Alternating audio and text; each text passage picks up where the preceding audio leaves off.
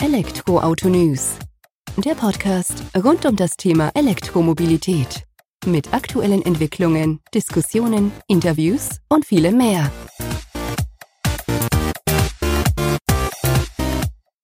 Servus und herzlich willkommen bei einer neuen Folge des Elektroauto-News.net Podcast. Ich bin Sebastian, freue mich, dass du diese Woche wieder eingeschaltet hast, wenn wir uns mit dem Thema E-Mobilität beschäftigen. In der aktuellen Folge habe ich Mauricio Esguerra zu Gast, seines Zeichens Co-Founder und CEO des Unternehmens Magment. Der Name ist Programm, nämlich die Mischung aus Magnet plus Zement. Also es geht um induktives Laden von E-Fahrzeugen, sowohl im Scooterbereich, in der Industrie als auch im Straßenverkehr, wo man entsprechende Projekte eben auch schon vorweisen kann. Wir sind tief eingetaucht, haben es uns von der technischen Seite her angeschaut, haben geschaut, was muss auf Fahrzeugseite passieren und haben uns auch über die Themen wie Preis, Unterschiede zum klassischen Zement unterhalten, weil genau dann wird es erst interessant, wenn man auch preislich interessant ist für den Markt. Wir gehen direkt rein in die Folge mit Herrn Esguerra von Magment. Hallo Herr Esguerra, vielen Dank, dass wir uns, äh, dass Sie sich heute die Zeit nehmen, um mit mir ein wenig über Magment zu sprechen, ein Unternehmen, was mit der E-Mobilität zu tun hat. Vielleicht nicht so auf die erste Weise, wie man denkt oder wie man vermutet, so aus den Themen, die wir sonst hier im Podcast behandeln. Aber genau deswegen habe ich Sie ja hier zu Gast gebeten. Vielleicht stellen Sie sich mal kurz vor und können auch schon ein paar Worte über Ihre Firma, Ihr Unternehmen verlieren, was Magment denn eigentlich macht. Sehr gerne. Hallo Herr Hensler, vielen Dank für die Einladung. Ja, ich äh, stelle mich ganz kurz vor. Mein Name ist Maurice Guerra, ich bin Physiker, habe hier in München, wo ich seit 43 Jahren bin, studiert und äh, gearbeitet bevor ich mit äh, Partnern zusammen das Unternehmen vor acht Jahren gegründet habe. Worum geht es bei Magment? Der Name äh, äh, verrät schon ein bisschen, es steht für Magnetic Zement. Das heißt, äh, wir haben es eigentlich mit einem Baustoff zu tun, mit einem Beton, beziehungsweise mit einem Asphalt, das ist genauso möglich, ähm, der dadurch äh, sich vom normalen Beton oder Asphalt unterscheidet, dass er sogenannte magnetische Zuschlagstoffe hat. Also, was ein Beton ist, sollte, glaube ich, jeder wissen. Das ist Zement, Sand, Gesteine. Und was wir machen, ist, wir verwenden Zement statt Gesteine oder Sand verwenden wir pulverisierte oder zerkleinerte magnetische Materialien. Die kommen allesamt vom Elektroschrott. Das heißt, wir verwerten und recyceln das zu Beton. Und was wir da genau machen, erkläre ich jetzt äh, ganz simpel, indem wir einfach nochmal auf das Prinzip des induktiven Ladens erstmal eingehen. Das ist äh, die Art und Weise, wie man ein Gegenstand, zum Beispiel ein Fahrzeug mit Energie versorgt, indem ein Magnetfeld in einer Sendespule erzeugt wird, was von einer Empfängerspule äh, als Energie dann empfangen wird. Und das kann äh, bei einem Fahrzeug sowohl stehend als auch in Bewegung gemacht werden. Und der Vorteil unserer Technologie, jetzt komme ich nochmal auf den Magnetbeton zu sprechen, besteht darin, dass wir Kupferspulen in diesen Magnetbeton einbetten. Das Ganze am besten unterirdisch in eine Straße oder zum Beispiel in der, im Boden einer Industriehalle unterbringen. Ähm, entsprechend diese Spulen mit Strom versorgen natürlich, damit das Magnetfeld entstehen kann. Und das Ganze ist natürlich dann komplett mit der konventionellen Technologie des Straßenbaus oder Bodenbaus, äh, mit dem komplett normalen Equipment, normale Methoden, mit allem drum und dran, weil diese Magnetbetonen unterscheiden sich von normalen Betonen in keinster Weise, außer dass sie magnetisch sind. Das ist der einzige Unterschied. Und damit kann man nämlich einen sehr effizienten äh, Energieübertrag machen, auch einen sehr sicheren. Ich möchte nochmal ganz kurz darauf eingehen, damit es auch jeder nachvollziehen kann. Wir reden nämlich davon, dass der Wirkungsgrad, also die Energie, die sozusagen am Fahrzeug ankommt, die liegt bei weit über 90 Prozent. Das heißt, das unterscheidet sich auch nicht vom sogenannten Kabelladen. Auch da hat man so einen Wirkungsgrad von etwas über 90 Prozent. Das andere ist, dass es sehr sicher ist. Denn nur die Empfänger, die dafür konzipiert sind und die dann sozusagen auch freigegeben sind während des Ladevorgangs, nur die empfangen die Energie. Das heißt auch, dadurch werden natürlich andere Objekte oder Menschen oder Tiere komplett geschützt. Die werden nicht mit diesem Energien dann äh, in keinster Weise in Gefahr gebracht. Perfekt, vielen Dank, dass Sie uns da schon mal abgeholt haben. Ich habe jetzt mehrere Fragen. Ich mache sie für Stück für Stück, dass wir da auch äh, nicht durcheinander kommen. Ähm, wie kommt man auf die Idee? Das mal ganz einfach gefragt. Auf ein Bier. Also ich stand mit einem Kollegen mal, äh, nachdem wir eine sehr erfolgreiche Entwicklung äh, gemacht haben, von einem ähnlichen Produkt, aber auf Basis eines Kunststoffs. Und wir wussten nicht, wie man die, äh, dieses Material verbessern konnte, weil Kunststoffe haben sehr große Grenzen, wenn es darum geht, die sehr stark mit diesen Magnetmaterialien zu befüllen. Und dann kamen wir relativ spontan drauf, dass man das mit Zement viel besser lösen kann. Und so ist die Idee geboren worden. Das heißt, wir haben einfach im Vergleich zu Kunststoffen drei bis viermal bessere Eigenschaften, als es der Fall mit Kunststoff war. Und wahrscheinlich auch größere Einsatzgebiete. Gibt es denn so typische Einsatzgebiete auch? Ganz genau. Jetzt reden wir ein bisschen darüber. Natürlich sind die Einsatzgebiete ganz andere. Ähm, und wir reden momentan von drei Hauptgebieten. Ähm, wir haben das, ähm, damit es auch jeder versteht, nicht wie sowas, also wie so ein Startup eigentlich vorgeht, weil wir sind ein Startup und wenn man sagt, ich gründe eine Firma, ich habe eine spezielle Technologie, ich habe die Technologie äh, schon fertig entwickelt, jetzt brauche ich sozusagen einen Markt dazu. Dann haben wir uns eine sogenannte Small, Medium, Large Strategie zugrunde gelegt. Die Small-Strategie ist sozusagen das einfachste, das naheliegendste. Und das war in unserem Fall Ladestationen für Scooter. Ich glaube, jeder kennt Scooter in den Städten. Jeder kennt auch, wie ärgerlich es ist, wenn die nicht richtig geparkt sind oder teilweise, wenn sie entladen sind und man kann sie nicht verwenden. Und da haben wir eine Ladestation entwickelt, auf Betonbasis natürlich. Die haben wir in der Zwischenzeit bei über 25 Städten deutschlandweit äh, bereits äh, aufgestellt. Und damit haben wir schon eine sehr gute Lösung für das Problem dieser Scooter geschaffen. Dann kommt die nächste Anwendung, Medium. Da geht es tatsächlich um Fabriken, um Warenlager, Gabelstapler, Roboter. Die laden nämlich dort dynamisch.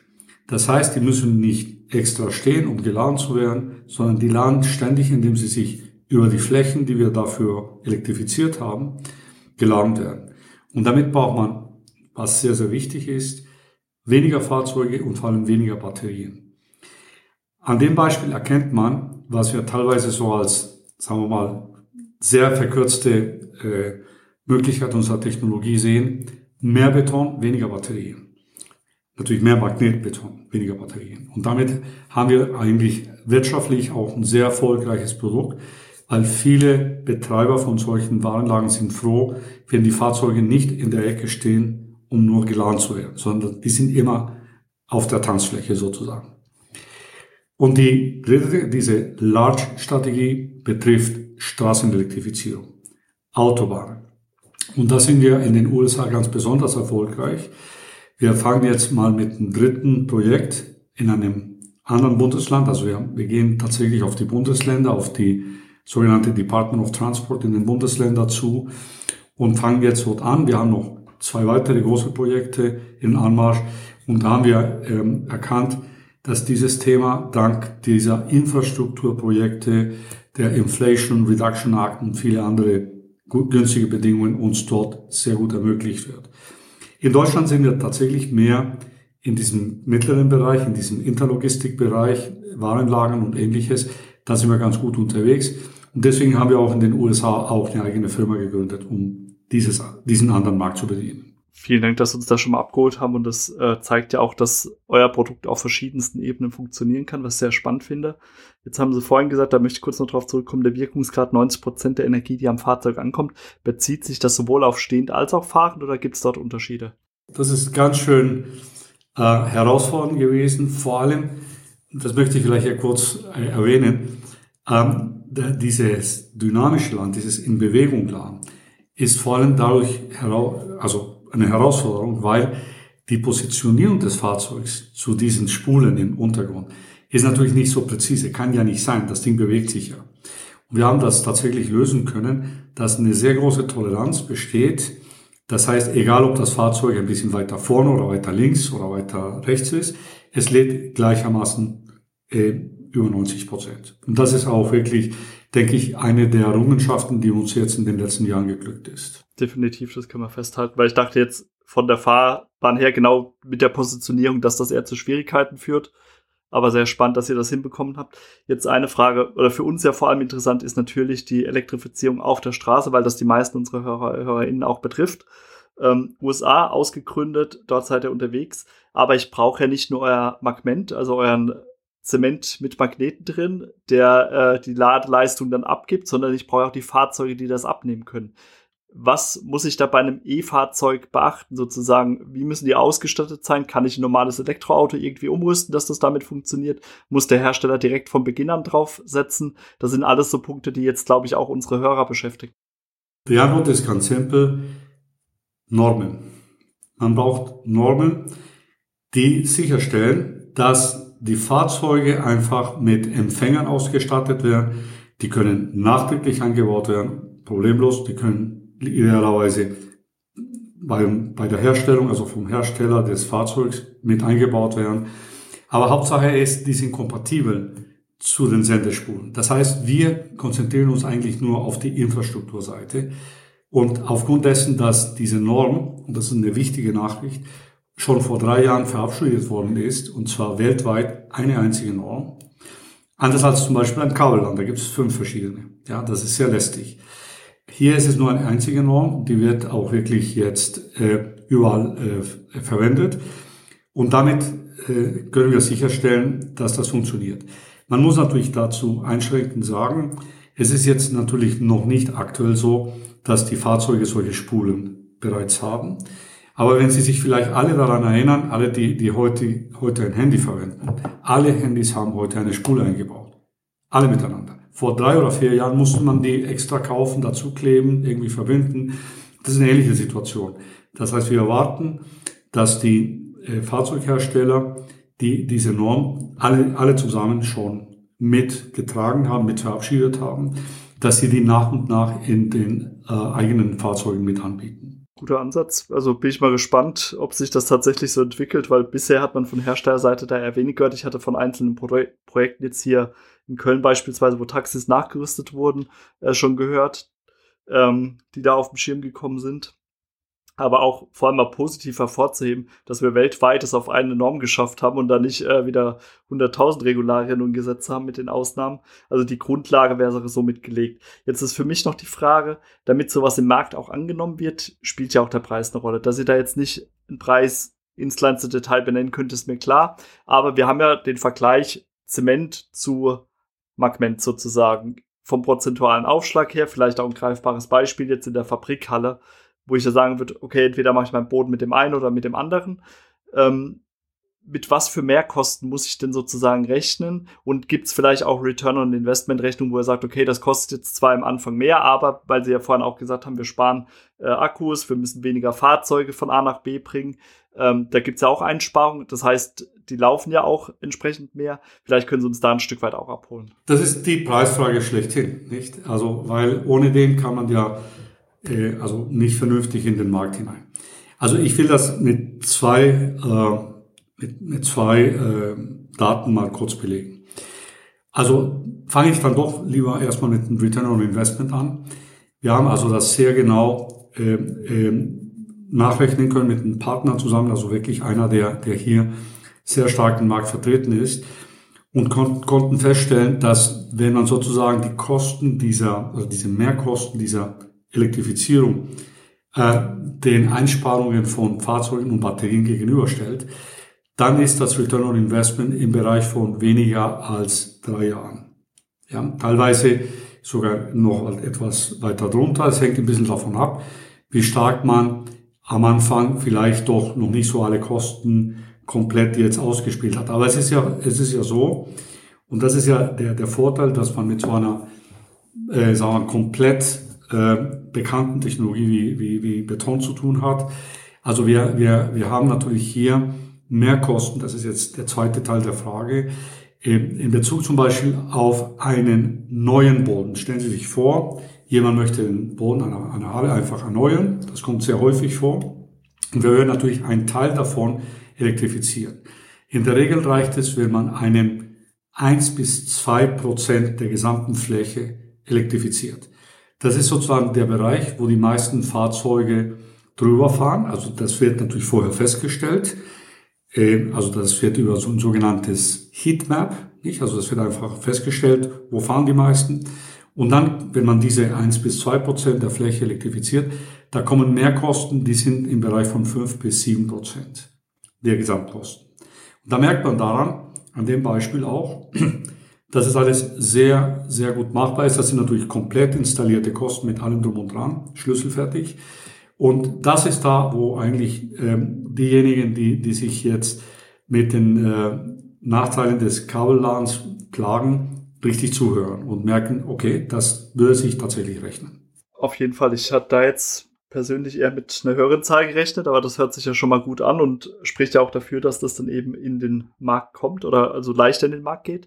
Für mich jetzt die Frage noch, ähm, es gibt ja viele Firmen, die auch umbauen, die äh, Wege in der Produktion neu festlegen. Ich sag mal, die planen das dieses Jahr so. Nächstes Jahr steht die Maschine dann doch wieder woanders. Das heißt, ähm, die Heatmap konnte das gar nicht erfassen, weil die Wege jetzt geändert sind. Hat man auch da die Möglichkeit, das Ganze dann nachzurüsten, indem ich den alten Zementboden beispielsweise rausnehme und dann da nochmal äh, Magmen, äh, Magment neu verlege? Oder wie wird das gehandhabt? Das ist ein sehr interessanter Punkt, weil ähm, da gibt es so unterschiedliche Situationen. Nicht? Also ich sag mal, ähm, wir versuchen gerade momentan äh, eher diese Fälle nicht anzugehen, weil dadurch natürlich, äh, sagen wir mal, absehbar mehr Kosten auf, auf entweder den, äh, den Hallenbesitzer oder den Hallenbetreiber kommen würden. Und wenn es aber schon von vornherein bekannt ist, besteht die Lösung eher darin, äh, im Zuge dieser neuen Bodenverlegung, dass man einfach deutlich mehr Spulen verlegt, die aber noch nicht elektrifiziert, weil teilweise stecken die Kosten viel mehr in der Elektronik als in Beton, logischerweise. Und die sind sozusagen wireless ready. Das heißt, man kann sie ja später könnte man ähm, diese Elektronikmodule, die, die, die sind ja anders als die Spulen, kann man die wieder rausnehmen und woanders reinstecken. Äh, die, die, die Spulen sind komplett unter dem Boden, also permanent verlegt. Die kann man nicht so ohne weiteres wieder rausholen. Und über diese Möglichkeit kann man eine gewisse Flexibilität erreichen. Eine andere Lösung besteht darin, und das ist auch machbar, dass man einfach mobile Einheiten macht. Das heißt, man kann diese Böden auf den vorhandenen Boden einfach drauflegen. Hätte zwar einen gewissen Nachteil, dass die Fahrzeuge, die müssen natürlich über Rampen drauf fahren. Das ist in einigen Fällen machbar. Und das hat aber die Flexibilität, dass man die jederzeit woanders hinstellen kann. Also wir finden meistens Lösungen, je nachdem, wie sich das darstellt. Und das ist oft so, nicht? Also wir würden allerdings lieber mit Fällen beginnen, wo man das ein für alle Mal verlegt, dass gute Erfahrungen da sind und dann kann man diese, diese andere Lösungen davon abzweigen. Sehr guter Ansatz dann eben auch zu sagen, okay, man verlegt einfach schon mal die Hardware, aber schließt es einfach noch nicht an und dadurch eben auch noch nicht den großen Kosten oder den größeren Kostenpart dann zu realisieren, sondern erst, wenn man es benötigt. Ähm, nichtsdestotrotz glaube ich, dass das schon ein spannender Fall ist, weil, also zumindest ich komme ja auch aus Produktionsbetrieben und habe auch jetzt schon einiges gesehen äh, in der Welt der E-Mobilität und kriege das da auch gut mit. Ähm, das wird sich ja immer wieder verändern, Produktionsprozesse. Und deswegen wird das auch definitiv ein Thema sein, aber ist eine gute Lösung. Für mich die Frage noch, ich habe gerade letztens bei einem Zulieferer aus der Automobilindustrie gesehen, die nutzen Schienensysteme eben in der Produktion, um äh, von A nach B zu fahren, geführt und eben nicht auf äh, Beton oder Zement drauf meinem Verständnis nach kriegen die ihre Energie trotzdem aus einem Akku raus und nicht aus der Schiene selbst, sondern nur die Führung. Ähm, besteht ja aber auch rein theoretisch dann dennoch die Möglichkeit, auch euren Magment links und rechts von der Schiene dann zu verbauen, um die Energie aufzunehmen. Den Fall hatten wir bereits, nicht? Also man, man kann das also sehr gut mit integrieren. Äh, und diese Energieversorgung ähm, könnte man in einigen Fällen sogar äh, auch so gestalten, dass man die Schiene nicht mehr braucht. Also man könnte sogar das Magnetfeld als Führung selber verwenden. Das geht auch. Ja, also quasi virtuell, ja, statt real mit einer Schiene. Vielen Dank, dass Sie uns da dann ein Stück weit abgeholt haben, dass wir heute über Magment was gelernt haben. Die neue Mischung aus Zement und Magneten dann. Ich finde es sehr spannend und dann auch mal eine andere Sichtweise auf die E-Mobilität, wie der dann eben auch abseits von Fahrzeugen und Ladekabel mal gedacht wird und vorangetrieben wird. Und das ja auch schon mit Erfolg, würde ich sagen, dafür, dass ihr da jetzt ein Startup seid und dann aber auch schon verschiedenste von euren Zielen da erreicht habt oder auch voranschreitet damit. Ähm, Würde mich freuen, wenn wir einfach in einem Jahr, anderthalb nochmal in Austausch gehen, um dann zu schauen, wie weit ihr dann seid, was man noch so gelernt hat vom Markt, was der Markt gelernt hat, wie weit induktives Laden da ist. Und vielen Dank für Ihre Zeit. Sehr gerne und auch sehr gerne in einem Jahr. Ich denke, bis dahin passiert auch einiges. Also Wiedersehen macht Freude. Herzlichen Dank für die Einladung. So schnell gehen 20 Minuten rum. Also für mich verging die Zeit wie im Flug. Es war einfach ultra interessantes Thema, Magment ein Stück weit aufzugreifen, zu lernen, was induktives Laden eben auch verändern kann. Wir haben das auch die letzten Wochen ja, ich sag mal, im Netz beobachtet, als es hieß, Tesla hat in diesem Bereich ein Unternehmen aufgekauft. Da wird sich bestimmt auch noch einiges auf der Pkw-Seite bewegen. Und wir beobachten das weiterhin, tauchen da bestimmt auch noch mal mit ein in die Tiefe. Die erstmal vielen Dank fürs Zuhören. Mach's gut, bis zur nächsten Folge. Ciao.